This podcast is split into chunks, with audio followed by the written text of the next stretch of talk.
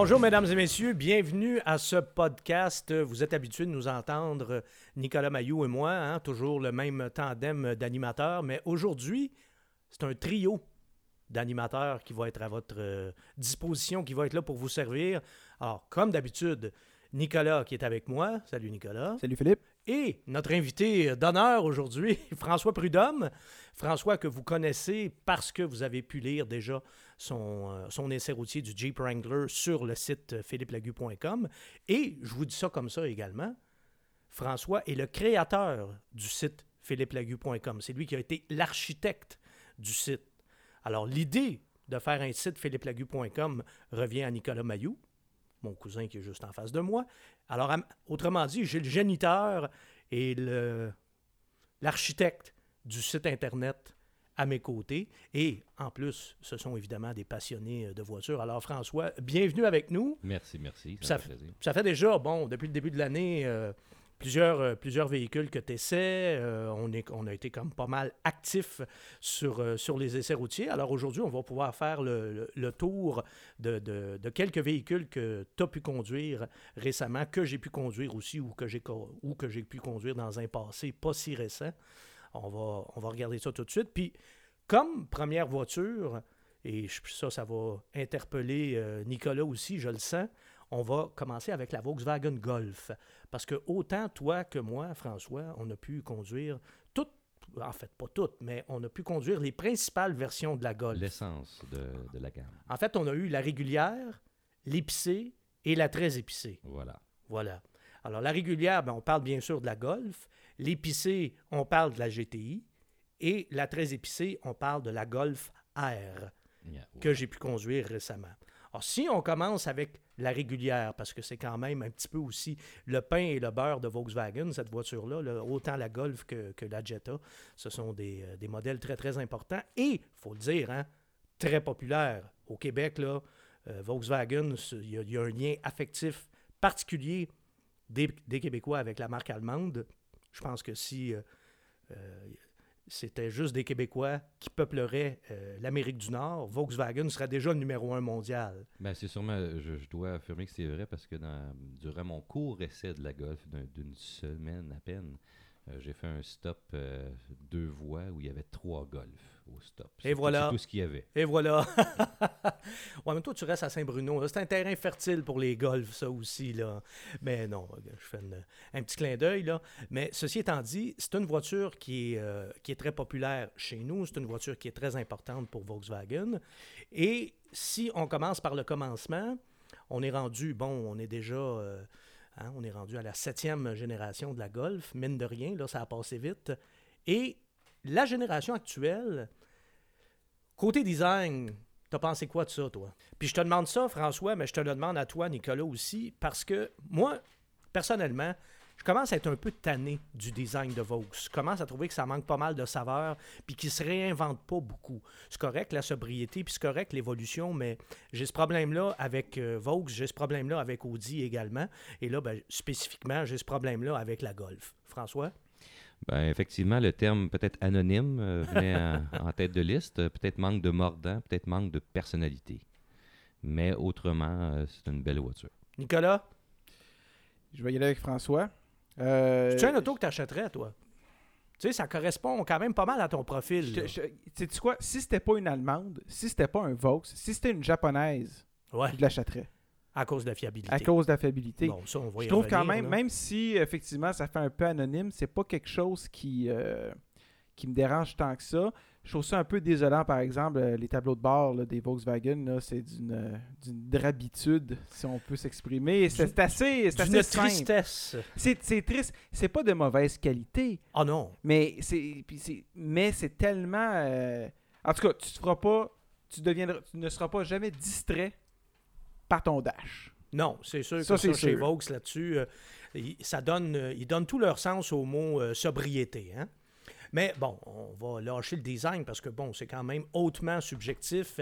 Puis en bout de ligne, c'est pas ça non plus qui détermine la qualité d'un véhicule. Puis de toute façon, le design d'une Golf, je pense que c'est pas ça qui va freiner aussi les adorateurs de la Golf parce que je pense que c'est vraiment comme ça qu'on peut les appeler. Mais toi, François, c'est pas une voiture que tu avais conduite auparavant, puis c'est une voiture qui t'a plu énormément.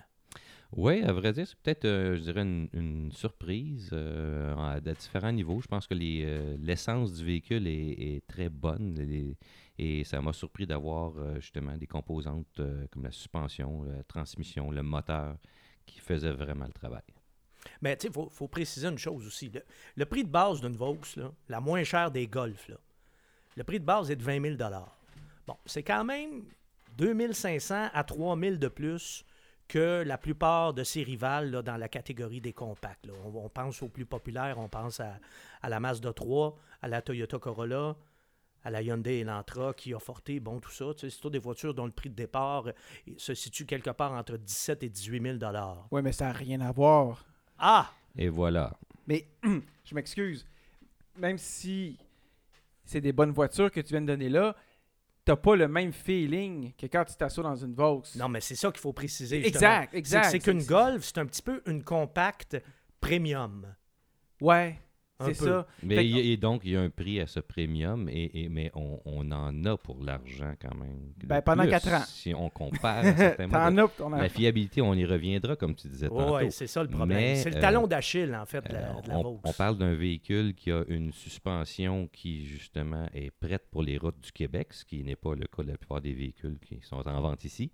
Euh, donc, qui est capable d'en prendre. Ben, un alliage d'une bonne tenue de route et de confort, donc ce qui n'est pas simple. Euh, puis on a aussi droit à un moteur qui est amplement puissant pour l'application, puis qui est bien marié à une boîte de vitesse qui est efficace et qui, qui, qui, qui, répond présent quand c'est le temps. Donc, euh, puis un moteur euh, qui, est surprenant, 1.8 litres, on s'attendrait. 1.8 litres turbo. Turbo. Euh, puis on a même droit à un beau petit grognement lors de l'accélération qui donne l'impression d'une cylindrée plus élevée, puis une puissance linéaire.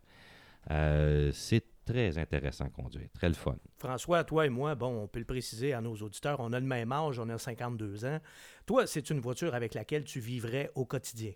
Oui, et, puis c'est les raisons pour lesquelles j'ai donné le fait de pouvoir attaquer n'importe quelle route de façon confortable tout en gardant les roues sur la route, donc en gardant le contrôle. Euh, c'est pas donné à toutes les voitures, surtout pas aux petites voitures. Et on a ça avec la Golf. Ah, tu as une impression de sécurité dans une Golf là, qui est assez difficile à battre. Ça, effectivement. C'est la, solidité de la, plateforme, l'habitacle, tout ça, c'est solide, cette carrosserie-là, tout ça, tout ça fait le travail. Et encore une fois, la transmission qui est rapide.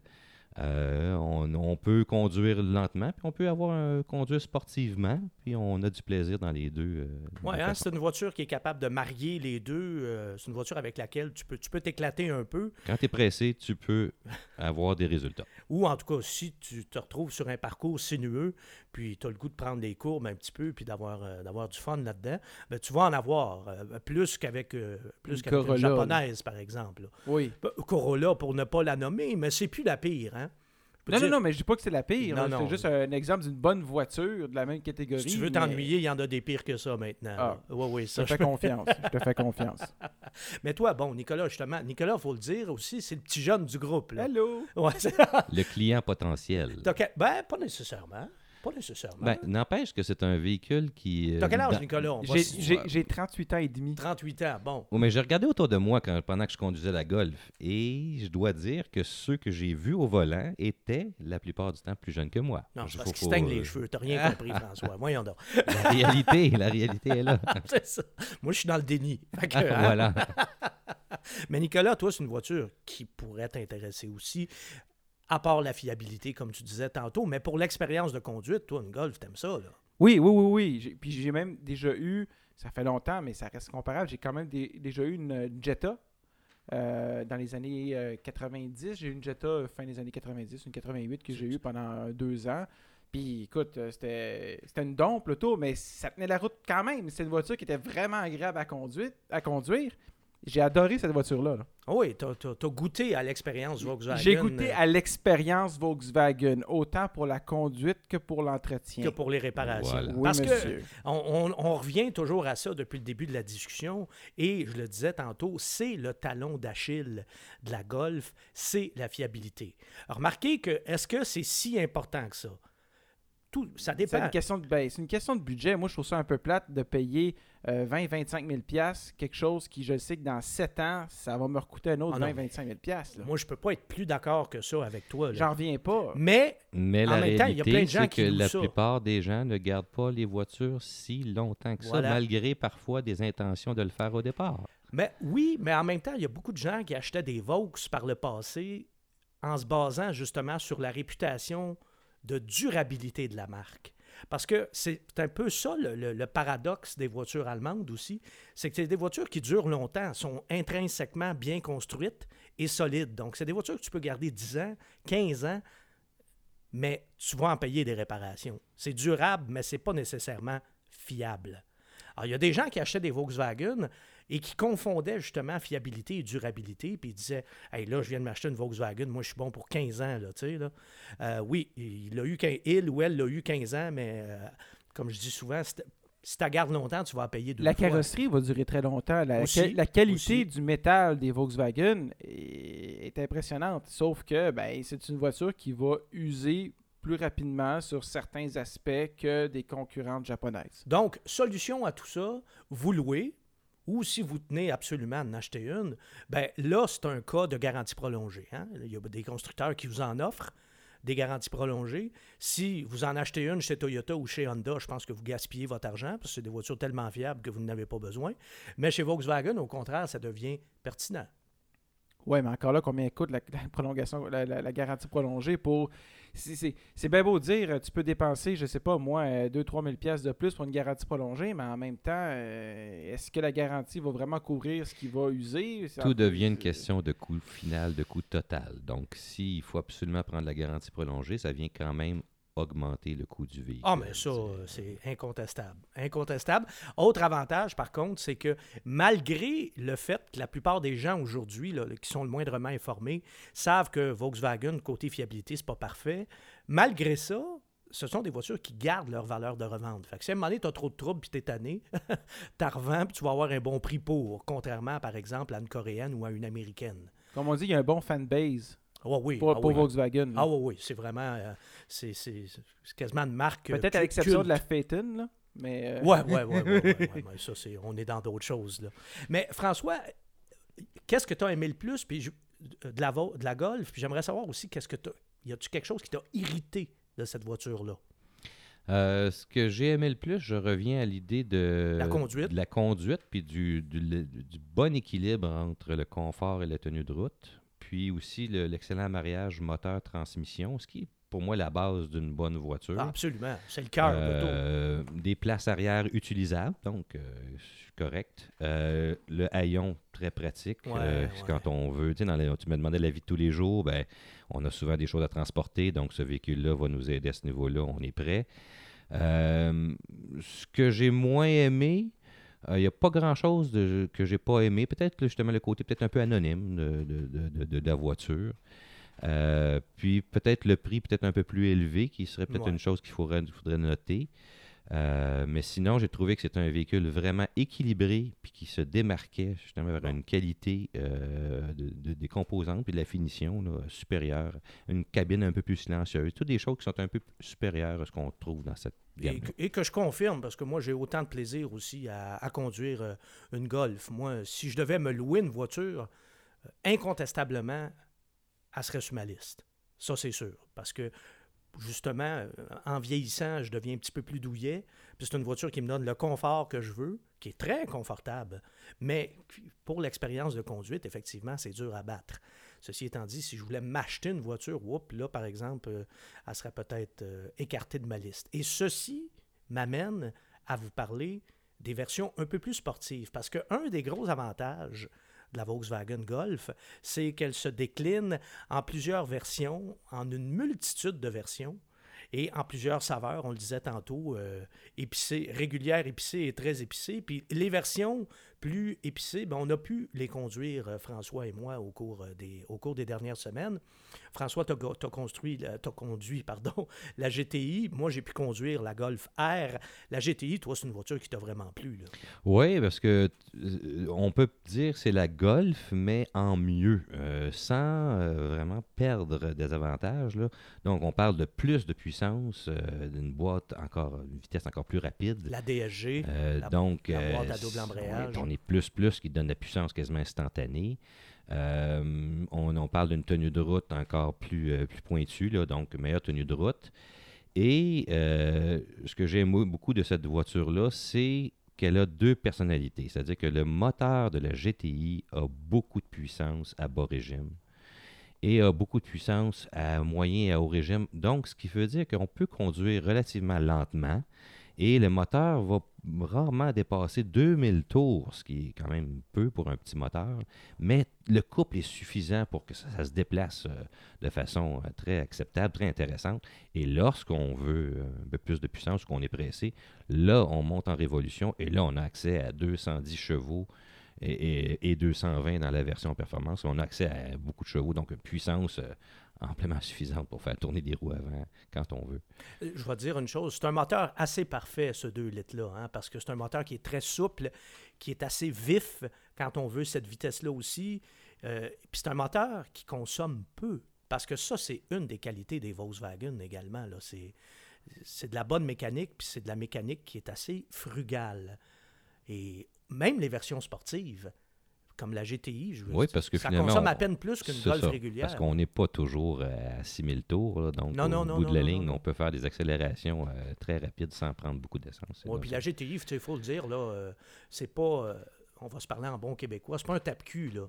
C'est pas une voiture qui est faite juste pour les petits jeunes avec une casse les casses à palette, comme on dit, là, avec les casquettes par en arrière. C'est une voiture qui est aussi comme la, comme la Golf régulière. C'est une voiture que tu, peux une utiliser. Une voiture vivable, une voiture intéressante. Ah, comme, on dit, c'est pas tape-cul. Non, non, non, pas, de miettes. C'est ferme, mais c'est pas tape-cul. C'est le, le, le, succès de ces suspensions-là. Parce que, dans le fond, on, a sur la GTI des roues euh, qui ont des pneus à profil très bas, qui sont euh, un défi un peu pour une suspension. Et c'est là qu'on voit que c'est des suspensions vraiment euh, bien, bien adaptées au véhicule parce que c'est rare que ça va cogner seulement, bon, si jamais on frappe vraiment un nid de poule ou. Euh, mais sinon, là, c'est une, douceur de roulement acceptable et une très bonne tenue de route qu'on a besoin aussi à la vitesse où on, approche des courbes, puis les freinages qui sont nécessaires aussi pour les vitesses qu'on rencontre avec ce véhicule-là. Si je vous dis, messieurs, 14 mars, vous pensez à quoi? Mettons euh, un petit problème de, ministère. De météo. Oui, de ministère et de météo. Alors, le 14 mars, hein, on le sait, c'était la grosse tempête, de, la grosse tempête de l'hiver, la grosse tempête même des dernières années. Et cette nuit-là, bon, la plupart des gens qui nous écoutent le savent, moi je travaille à Radio Circulation 730 aussi, j'étais en onde toute la nuit. Et qu'est-ce que je conduisais, moi, cette semaine-là? La Golf R. J'étais-tu content d'avoir une voiture à traction intégrale? Ah, mais ça, il faut le mentionner par contre. Euh, on parle de la Golf qui n'est pas disponible comme telle en version euh, intégrale. Mais la R, oui. Mais la R, oui. Donc, euh, qui permet de mettre toute la puissance. en fait, la R, c'est une GTI plus puissante.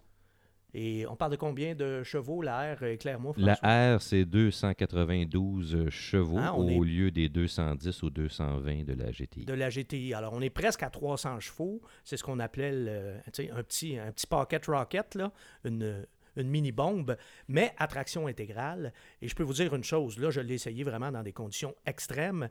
Quand j'ai quitté la station à 4 heures du matin, euh, il, y avait, il y avait de la neige comme j'en avais rarement vu, là, et je me suis rendu du centre-ville de Montréal jusqu'à chez moi, là, dans mon 450 à une demi-heure de Montréal. Mais là, évidemment, ça m'en a, a, pris le double, même si on était en pleine nuit et il n'y avait personne sur la route, là, parce que les, les, routes étaient tellement mauvaises. Et j'ai trouvé le système de traction intégrale, le 4Motion, très impressionnant.